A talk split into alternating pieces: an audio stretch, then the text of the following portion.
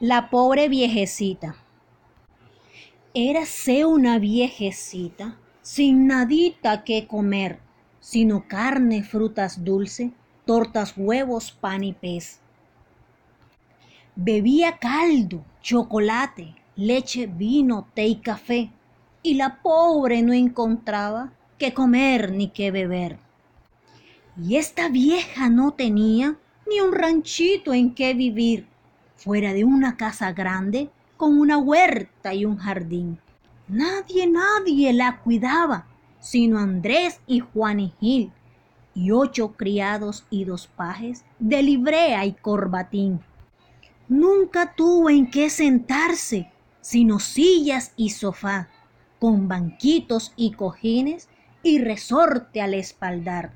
Ni otra cama que muy grande, más dorada que un altar, con colchón de blanca pluma mucha seda y mucho olán. Y esta pobre viejecita, cada año hasta su fin, tuvo un año más de vieja y uno menos que vivir.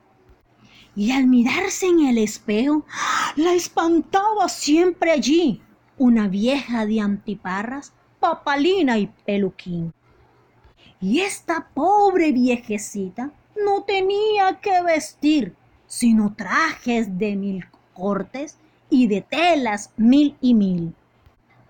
Y a no ser por sus zapatos, chanclas, botas y escarpín, descalcita por el suelo, anduviera la infeliz.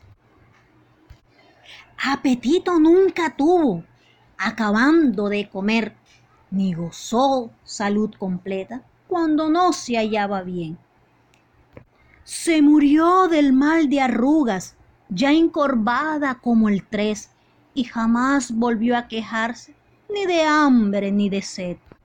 Y esta pobre viejecita, al morir no dejó más que onzas, joyas, tierras, casas, ocho gatos y un turpial. Duerma en paz y Dios permita que logremos disfrutar las pobrezas de esa pobre y morir del mismo mal.